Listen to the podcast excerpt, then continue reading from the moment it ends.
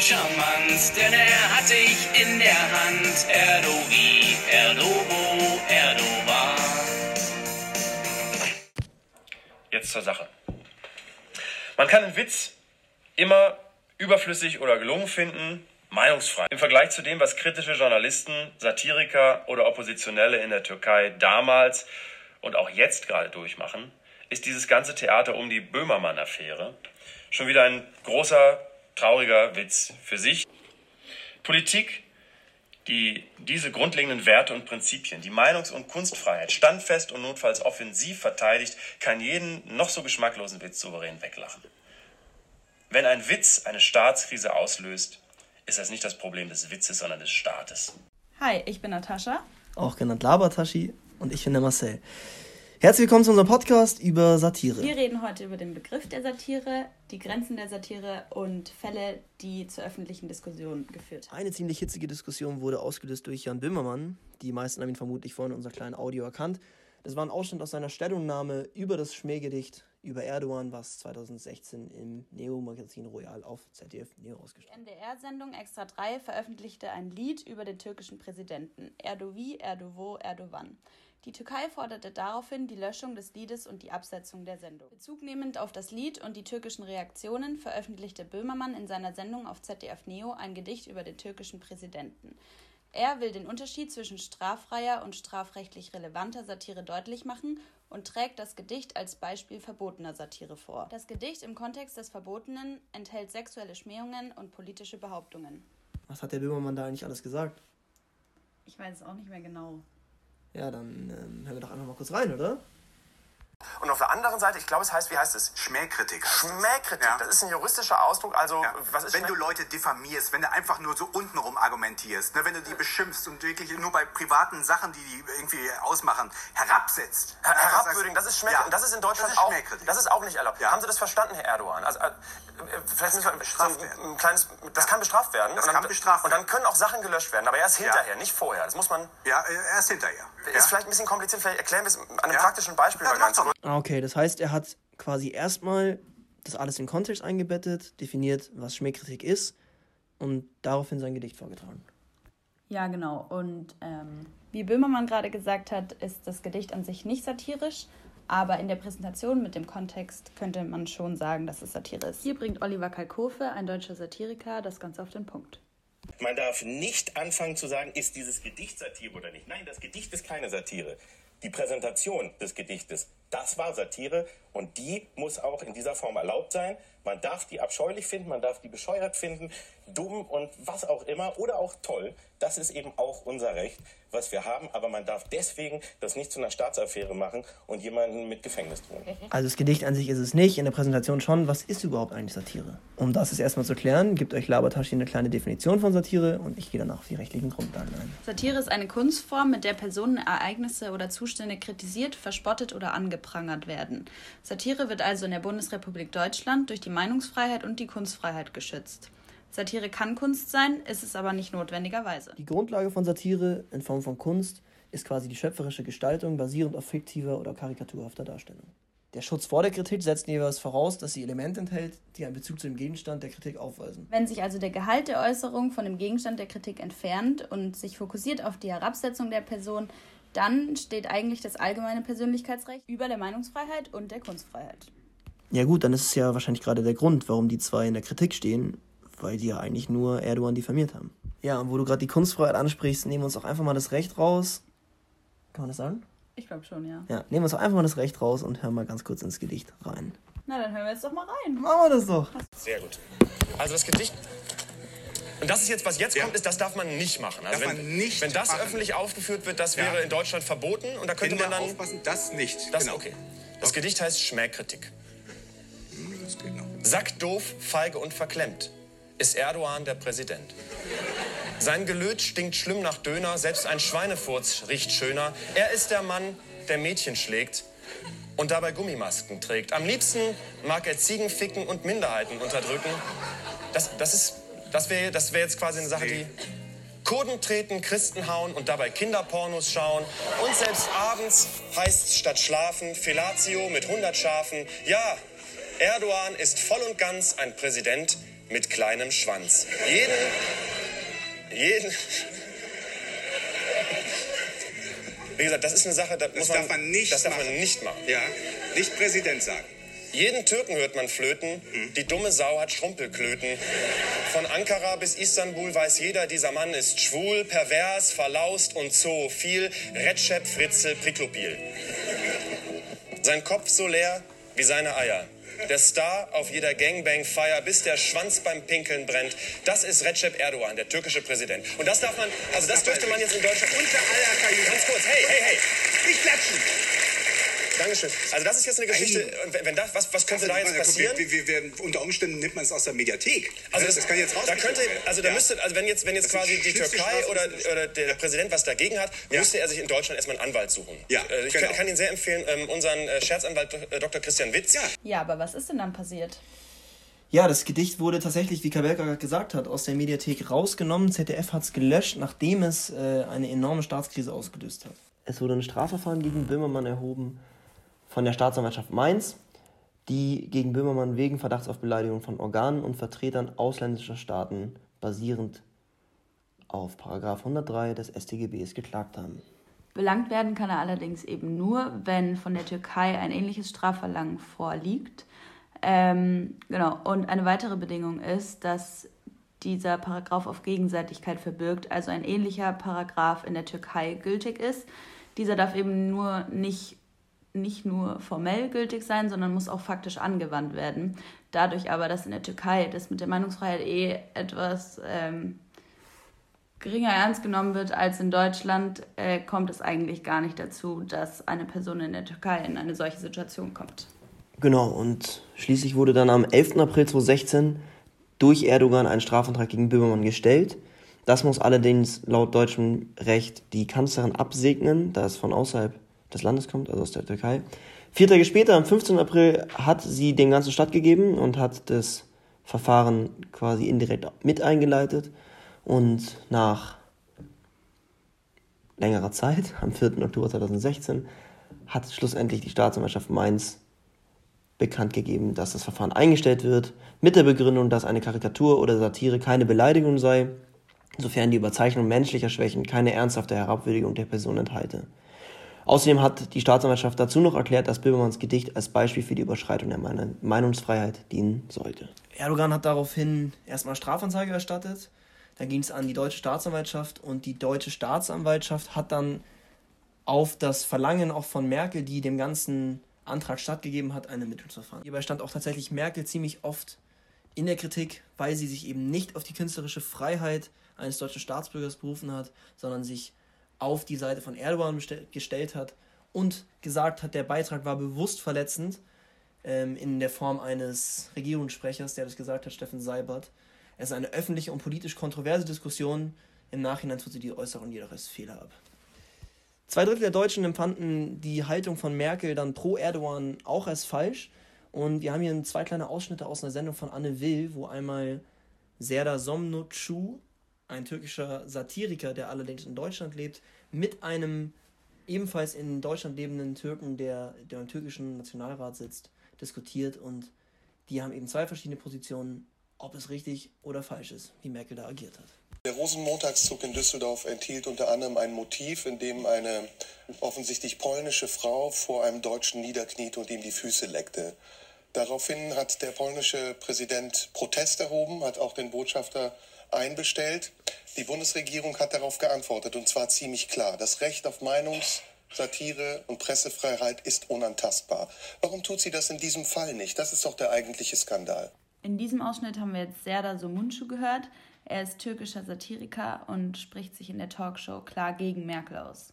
Und jetzt hört ihr, wie er in derselbigen Talkshow mit Fatih Zingal, einem türkischstämmigen, in Deutschland lebenden Rechtsanwalt, über das Thema spricht.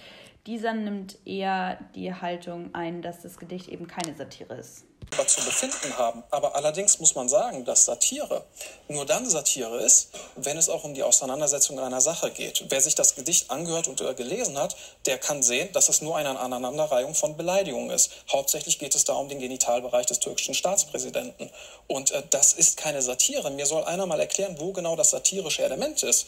Das heißt, es ging doch gar nicht um das Gedicht. Es, Sie, Sie, nehmen das Gedicht als Anlass zu sagen, das war eine Straftat. Es war in einem, also Sie haben doch selber gesagt, ja. es war in einem Kontext. Mhm. Und zwar den Kontext aufzuzeigen, bis wohin es eine Straftat wäre und bis wohin nicht. Und das äh, ist doch das Maßgebliche bei dieser ganzen Sache. Nur noch was anderes dazu. Hier geht es doch auch um das Selbstbewusstsein der Türken. Wir sind beide Türken, wir wissen, worum es geht.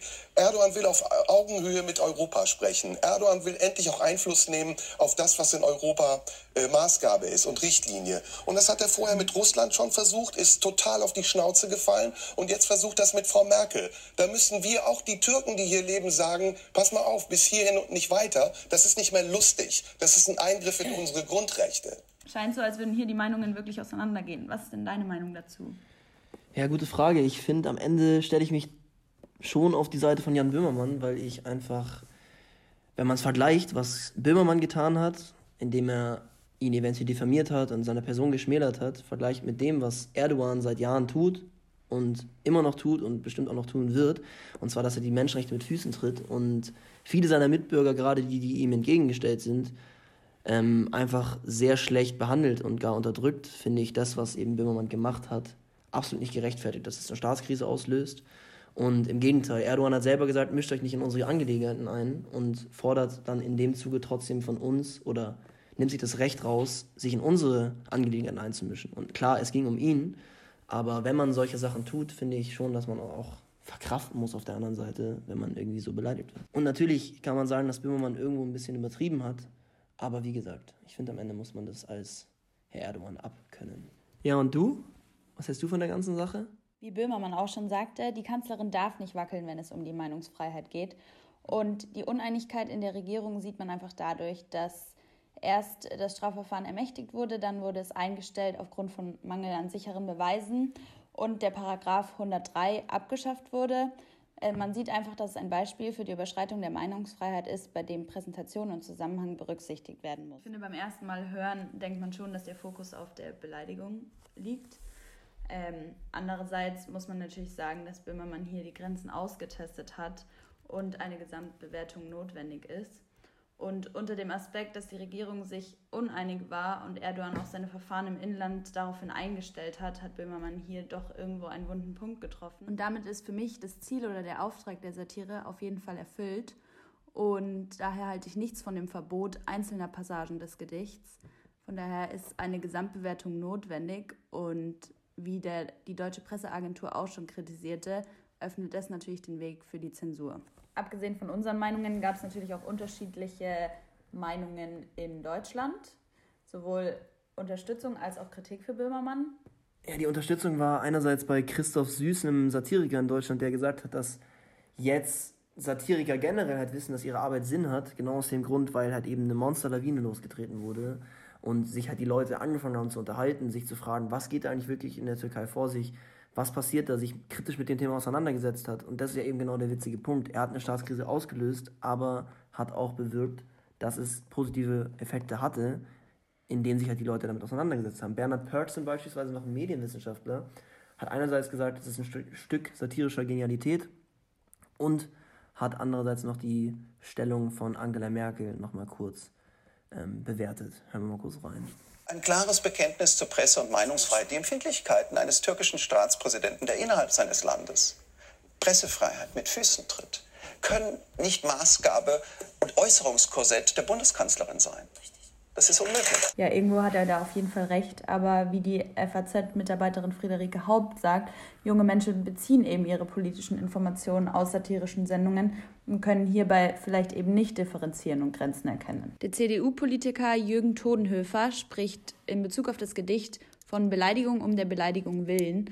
Und auch der Journalist Hakan Tanriverdi spricht davon, dass das Gedicht rassistisch ist und alle Klischees bediene. Aber abgesehen von den spezifischen Reaktionen jetzt in der Charta Böhmermann, was sollen denn generell die Wirkungen auf die Rezipienten im Thema Satire sein? Also an sich soll Satire Kritik und Aufklärung betreiben und den Rezipienten zur Auseinandersetzung mit sozialen oder gesellschaftlichen Missständen und Fehlverhalten anregen. Oft lacht man ja auch bei satirischen Formaten und das trägt dann zur seelischen Entlastung bei.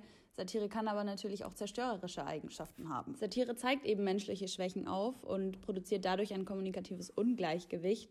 Sie kann Toleranzgrenzen überschreiten und dadurch auch für ideologische Zwecke missbraucht werden. Ja, wo du gerade von Toleranzüberschreitungen und zerstörerischen Elementen sprichst, ist mir tatsächlich auch eine Sache eingefallen, die hier eigentlich ganz gut in den Diskurs reinpasst. Und zwar war das der Song von Bushido, Stress ohne Grund, der auch sehr in der Kritik stand und wo es dann am Ende auch um das Thema Meinungsfreiheit, allgemeines Persönlichkeitsrecht und Kunstfreiheit ging.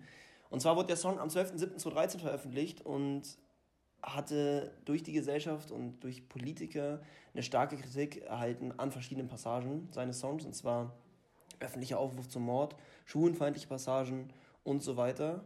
Und ja, um das einmal kurz näher zu bringen, hören wir doch mal ganz kurz rein. Die Fresse, fick die Presse, Kay, du Bastard, bist jetzt vogelfrei. Du wirst in Berlin in deinen Arsch gefickt, wie wo bereit. Yeah, fick die Polizei. Die Boys, du versteckst dich, doch ich finde dich wie Google Maps. Ich verkloppe blonde Opfer, so wie Olli Pocher. Ich mach Schlagzeilen, fick deine Partei. Hier, und ich will, dass der Kanteuren jetzt ins Gras beißt. Hier, hier. Was für Vollmacht, du Schwuchtel wirst gefoltert. Ich schieß auf Claudia Roth und sie kriegt Löcher wie ein Golfplatz. Ja, wie man natürlich hier gehört hat, schon sehr scharfe Worte. Ähm, Wovereit und Serkan Tören haben danach auch Strafanzeige erstattet. Renate Künast hat ein Ermittlungsverfahren gegen Bushido eingeleitet. Der Geschäftsführer der Grünen, Volker Beck, hat das Stück als Aufruf zum Mord verurteilt. Wolfgang Bosbach von der CDU hat gesagt, die Todesdrohung sei ein sehr, sehr ernstzunehmender Vorgang.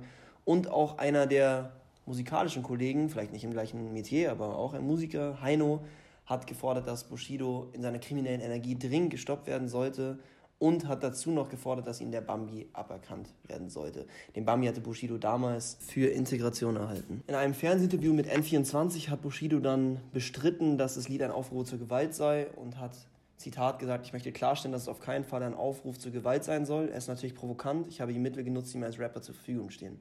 Er schieße nur mit Wörtern. Also der Satz, ich schieße auf Claudia Roth, bis sie löchert wie ein Golfplatz, sagt er, er schießt nur mit Wörtern auf sie, was natürlich keinen Sinn macht. Wenn man nur mit Wörtern schießen würde, würde sie auch keine Löcher haben. Deswegen sind diese ganzen Aussagen von Bushido natürlich etwas kontrovers. Er hat sich dazu auch auf die Retourkutsche be, ähm, berufen, die er gegen Tören und Roth schießt oder wo er sich hier in der Position sieht, eine Retourkutsche machen zu dürfen, da Claudia Roth ihn wenige Zeit vorher als Antisemiten bezeichnet hat. Und deswegen nimmt er jetzt so ein bisschen das Lied und die stilischen Mittel eben, auf die er sich beruft, als Begründung dafür, warum er es getan hat. Ja. Das sind ja ganz schön harte Worte. Ist das Lied noch so im Internet zu finden? Ja, es ist tatsächlich, ähm, wie ich vorhin schon gesagt habe, zu, einem kleinen, zu einer kleinen Rechtsstreiterei gekommen. Und Claudia Roth als einzige Person hat kein Verfahren eröffnet, weil sie keinen großen, kein großes Ding draus machen wollte, aber Serkan Tören zum Beispiel hat, hat Anzeige erstattet und ähm, im September 2013 hat dann eben auch die Staatsanwaltschaft Berlin das, das Lied angeklagt oder Bushido für das Lied angeklagt und am 22. November 2013 hat das Amtsgericht Tiergarten aber die Anklage mit Hinweis auf die Kunstfreiheit abgewiesen.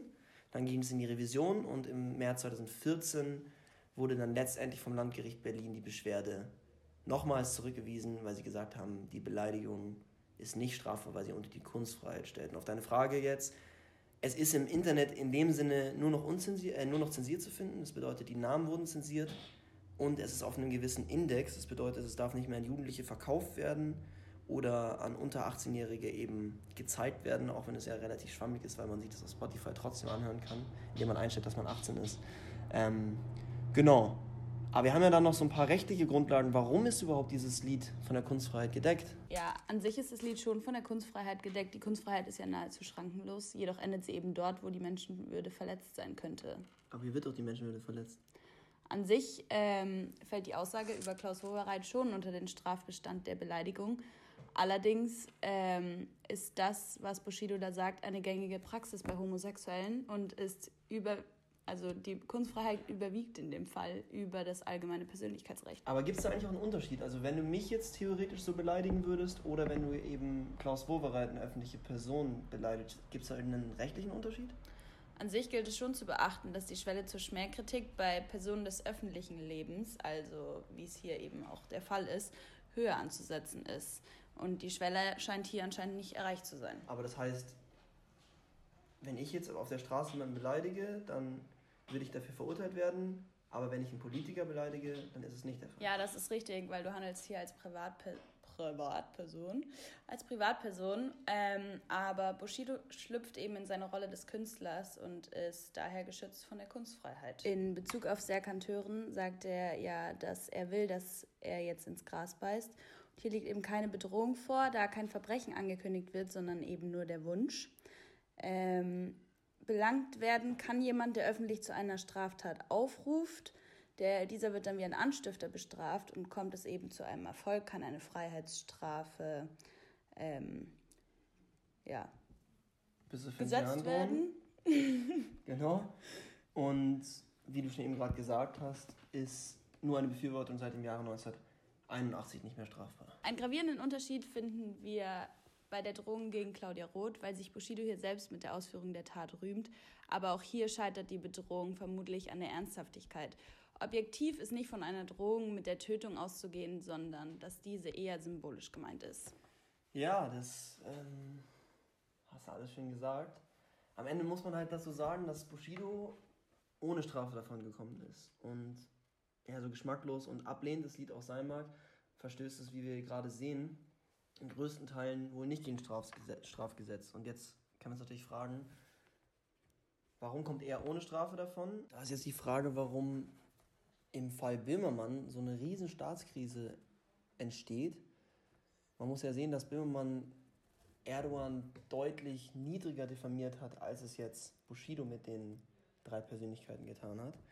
Und bei Bushido es zwar zu einem Gerichtsprozess kommt, aber nicht großartig mehr. Und dazu muss man auch Erdogan mit den drei Leuten in Verhältnis stellen. Also Erdogan macht deutlich schlimmere Sachen oder er macht schlimme Sachen von den drei Politikern, die kann man als gute Politiker oder als schlechte Politiker abtun, aber sie haben in dem Sinne nicht die Menschenrechte mit Füßen getreten, wie es beispielsweise der türkische Staatspräsident getan hat.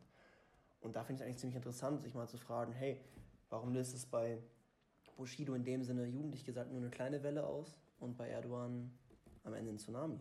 Was denkst du? Also für mich hat es irgendwo zwei Gründe. Der eine ist eben, dass Rapper ja öfters schon in der Kritik stehen für ihre harten Texte, aber dass es irgendwo leichter ist, zumindest für mich, ein Lied unter die Kunstfreiheit äh, zu stellen, als wenn Böhmermann in einer eigentlich öffentlich-rechtlichen Sendung äh, persönlich spricht. Der andere Punkt ist, dass wir auch schon in den Talkshows gehört haben, dass es eventuell eben an dieser politischen Situation liegt, dass sich hier ein ausländischer Staatspräsident irgendwo in äh, deutscher Aktivitäten einmischt. Ja, finde ich eigentlich voll richtig, weil warum, und jetzt nur um auf Merkel einzugehen, warum beruft sie sich, beruft sie sich in dem Fall auf die Presse- und Meinungsfreiheit und hat sich nicht negativ gegenüber Bushido geäußert, aber tut es jetzt nicht in dem Fall von Bimmermann und stellt sich da völlig auf die Seite der Türkei. Was, was könnte das für einen politischen Hintergrund haben? Ja, irgendwo denke ich, oder hat man rausgehört, dass äh, hier das Flüchtlingsabkommen eben eine große Rolle spielt. Du meinst, dass sie sich so erpressbar macht? Ähm, so hart würde ich es jetzt vielleicht nicht ausdrücken, aber ja, es kann natürlich irgendwo, irgendwo, mit reinspielen, ja. Weil sie ja sich voll auf seine Seite wirft. Thomas de Maizière hat zum Beispiel auch mal gesagt, ähm, man soll nicht der Schiedsrichter im Thema Menschenrecht sein, aber genau dann sind sie der Schiedsrichter. Weil sonst, wenn sie nicht der Schiedsrichter wären, würden sie sich einfach raushalten, würden sagen, das ist, ein, das ist ein deutscher Künstler, Kunstfreiheit, passt. Aber du hast schon recht, es kann schon sein, dass sie sich irgendwie an das Flüchtlingsabkommen binden will, weil sie weiß, dass wenn sie mit Erdogan nicht gut steht, dass sie dann äh, auch im Thema Flüchtlingskrise und Flüchtlingshandhabung Probleme kriegt. Könnte sein, oder? Ja, natürlich. Natürlich muss man auch irgendwo sagen, dass das Flüchtlingsabkommen vielleicht wichtiger ist als eine Satiresendung. Ähm, andererseits ist es natürlich schwierig. Also sie darf natürlich da nicht irgendwie wackeln, wenn es um ähm, die Medienrechte geht oder die Meinungsfreiheit geht. Ähm, Voll. Ich meine, Merkel ist ja auch, wie soll man sagen, sie hat das dann auch danach ja auch als Fehler abgetan. Also sie hat ja selber verstanden, war nicht cool. Oder sie hätte sich vielleicht eher auf die Seite ihres deutschen Staatsbürgers stellen sollen.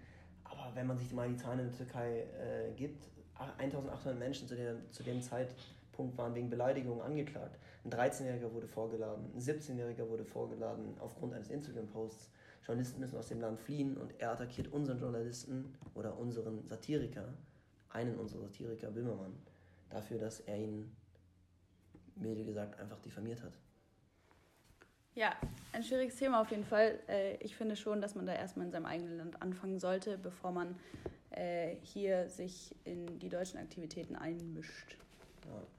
ja, klar, also wenn man sich vor Augen hält, was die Türkei gerade erlebt, will man, glaube ich, nicht in der Haut der Türken, Türkinnen und Türken stecken oder wie man so schön sagt, der Türkinnen, weil ich kenne auch viele Beispiele von Leuten, die irgendwie noch versuchen, gegen die Staatsmacht dort zu kämpfen und einfach scheitern, unterdrückt werden. Und ich glaube, kann man sich am Ende trotzdem sehr, sehr glücklich schätzen, dass wir in Deutschland leben. Ja, ich finde schon, dass wir die Meinungsfreiheit in Deutschland schätzen sollten. Und auch bezogen auf den Fall Böhmermann kann sich natürlich jeder seine eigene Meinung bilden. Ja, sollte sich bestimmt auch jeder seine eigene Meinung bilden. Ja. Ja, schön gesagt. Ja, danke. Danke ist eigentlich ein ganz gutes Stichwort zum Schluss. Weil mal ganz ehrlich, ich finde, die Menschen sind viel zu wenig dankbar im Leben. Wie wir gerade gesagt haben, so, wir können froh in Frieden, Freiheit, Meinungsfreiheit, Kunstfreiheit, allen Freiheiten, die wir haben, zu leben, weil Freiheit ist am Ende das Schönste, was es gibt.